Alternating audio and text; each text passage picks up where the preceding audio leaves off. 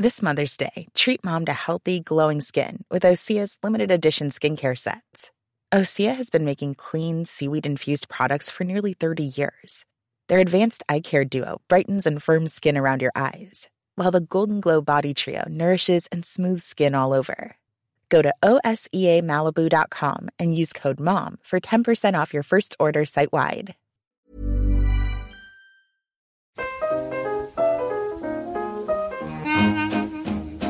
Alors, mon rapport au corps, je pense qu'il est plus facile d'en parler quand on a 71 ans que lorsqu'on a 50. Et même quand j'avais 20 ou 30. Euh, par exemple, euh, je n'aurais jamais mis un débardeur comme ma petite fille quand j'avais 20 ans ou 25 ans, parce que je trouvais qu'il fallait pas qu'on voit les bras. Même à 50 ans, c'était difficile, parce que quand on se regarde dans la glace, on... Enfin, même encore maintenant, quand je me regarde dans une glace, c'est pas moi que je vois, c'est celle d'il y a quelques années. Je ne m'aimais pas, et en plus, j'avais une sœur qui était très belle. Donc, je n'entendais que des compliments sur ma sœur. Ah, ce qu'elle est jolie, jamais sur moi. Faut dire que j'étais un peu ingrate, hein. j'avais un, physique un peu ingrat, j'étais maigre. Puis mon père qui avait tendance à nous faire des compliments. Enfin, il en faisait autant ma sœur qu'à moi d'ailleurs, mais euh, des compliments pas, qui n'étaient pas des compliments. Euh, moi, il me disait que quand je souriais, euh, j'avais une bouche qui s'ouvrait jusqu'aux oreilles. Bon, ça ne met pas en condition. non, je, je pense que je m'accepte beaucoup plus facilement maintenant que que lorsque j'étais jeune. J'avais conscience de mes difficultés, mais bon, ça m'empêchait pas de vivre. Et puis, euh, non, je, n'ai jamais, euh, je me suis jamais projetée dans le futur. Après, on ne sait pas comment se déroule la vie, comment on peut accepter des choses qu'on n'acceptait pas il y, a, il y a 30 ans. Euh. Non, non, je, ma vie se déroule. Je ne l'ai pas choisie. J'ai choisi une partie de ma vie, mais en tout cas, la partie physique, on ne la choisit pas. Par rapport au corps, je me souviens quand j'avais oh, je sais pas quel âge j'avais, 40 ans, je mettais des gaines pour ne pas avoir de ventre. Quand j'y pense, je me dis, ah, c'est pas vrai. C'est idiot de se dire, ah, mais je suis pas bien, gna, euh, je suis pas belle, euh, je sais pas si, je fais pas ça, parce que, mais non, faut, faut s'accepter tel qu'on est tout le temps, et puis euh, profiter de la vie, chaque instant. Le passage des, des 50 ans été difficile. C'est justement là que j'ai rencontré mon mari. Donc, quand, je pensais aux 50 ans, je me disais, oh là là, euh, euh, je vieillis, c'est pas bien. Et c'est là que je l'ai rencontré, ben, un petit peu, enfin quelques mois avant mes 50 ans, une année quoi. Et euh, je me suis dit, ben, d'ailleurs, on voit la vie différemment, on est amoureux, et puis. Et là, on a construit quelque chose. D'abord, il m'a donné confiance en moi et je pense que c'est important. On a eu dans, notre vie des difficultés, euh, donc justement avec mon fils, et c'était à la période des, 60 ans. Et je pense que là, euh, c'est un malheur qui est arrivé, surtout pour mon fils, parce qu'il faut voir dans quelles conditions il est. Mais euh, pour moi, en tout cas, c'est là où j'ai appris à vivre l'instant présent. Ce que je ne faisais pas auparavant. Et même si c'est difficile, je, je pense que ça m'a beaucoup aidé enceinte de ma fille, j'étais très jeune, j'avais 17 ans. Le corps n'était pas encore prêt pour assumer une grossesse. Bon, il y a eu tous ces, mais il y a eu ces problèmes de vergeture, qui sont, enfin, qui font peur quand on les, quand on voit son corps euh, violet, plein de rainures violettes, c'est assez affreux.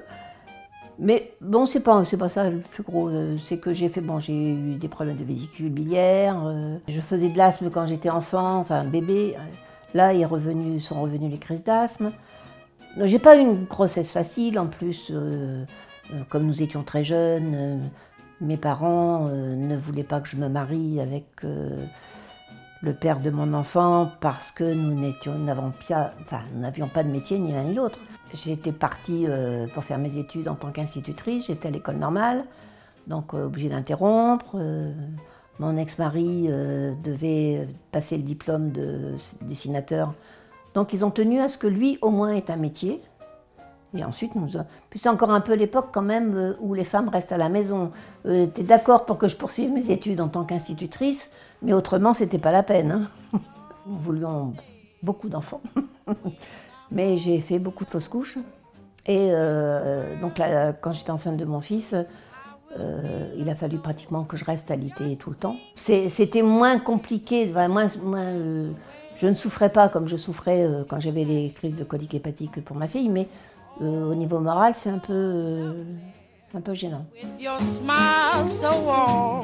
Ne parlait pas de rapport au corps dans la famille, ni avec des amis. Non, non, ça ne se faisait pas. J'ai un souvenir. on était trois copines, on était parties euh, entre Mariselle et Blérancourt. Alors ça fait quoi, une vingtaine de kilomètres, on était partis en vélo. Et on avait soi-disant la lettre d'amour de Madame Sévigné, qui, euh, elle, parlait de, de, son ressenti euh, physique. Et, et, on riait comme des bécasses, quoi, parce que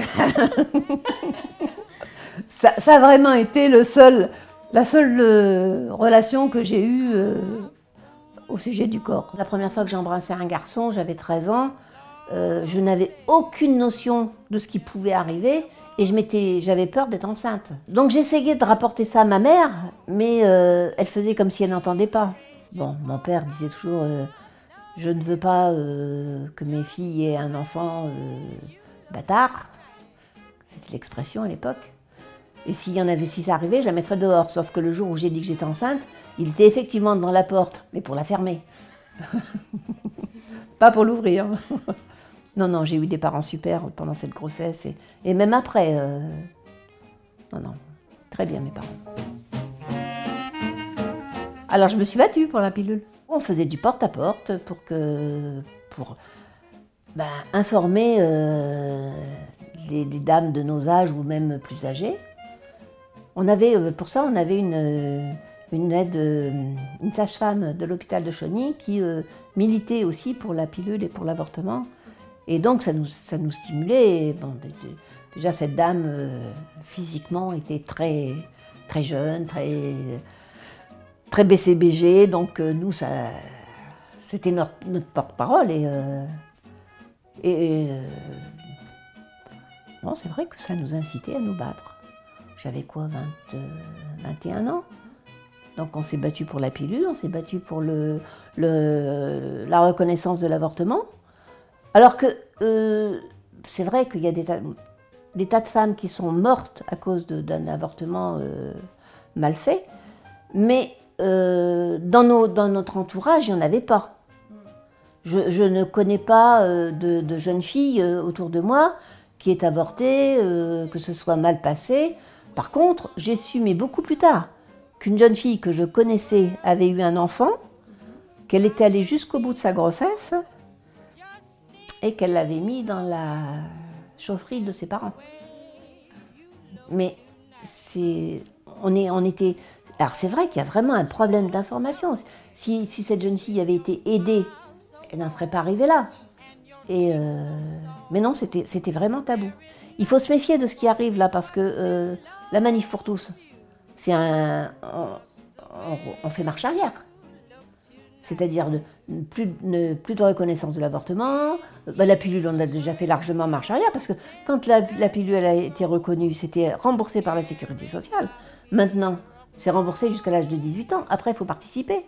Bah, même aussi pour l'avortement, ce qui se passe en, Amérique, euh, ça risque aussi euh, de se passer chez nous. Hein, euh, il n'y a plus du tout de reconnaissance. Et, enfin, moi, je ne sais pas, mais on ne parlait pas du corps chez moi, mais je me souviens quand même des copines de ma mère qui venaient euh, pour dire ben voilà, je, cherche quelqu'un pour me faire avorter. Il y en a qui se faisaient avorter avec des aiguilles à tricoter. Enfin bon, est-ce qu'on veut revenir à ça?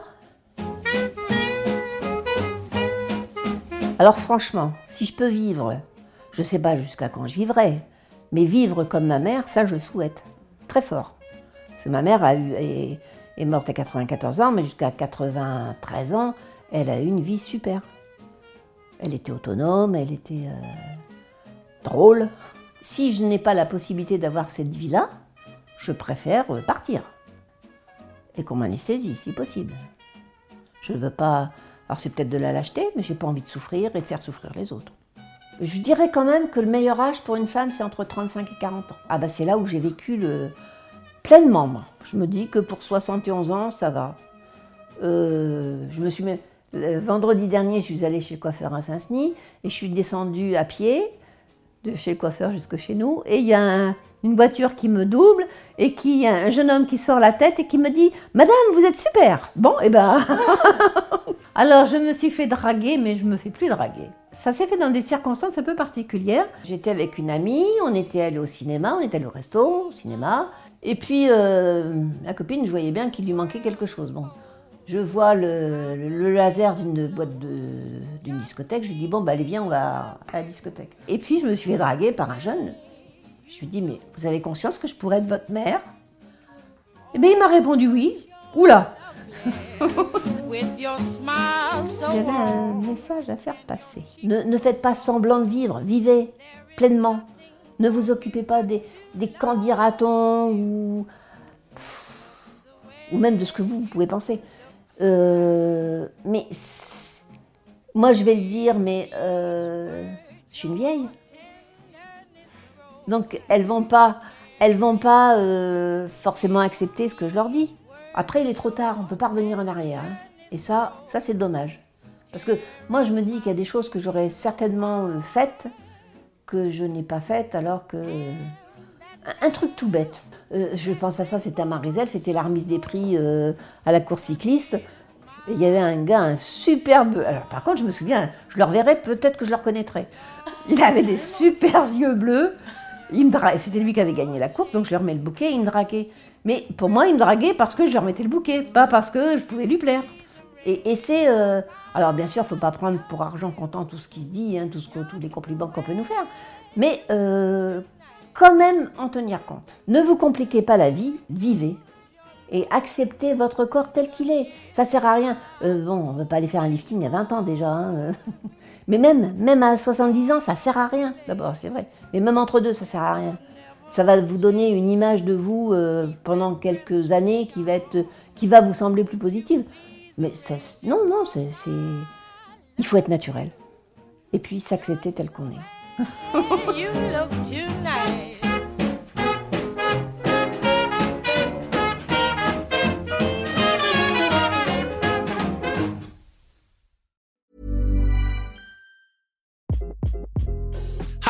this is Craig Robinson from Ways to Win, and support for this podcast comes from Invesco QQQ the official ETF of the NCAA. The future isn't scary. Not realizing its potential, however, could be. Just like on the recruiting trail, I've seen potential come in many forms as a coach. Learn more at Invesco.com slash QQQ. Let's rethink possibility. Investco Distributors, Inc.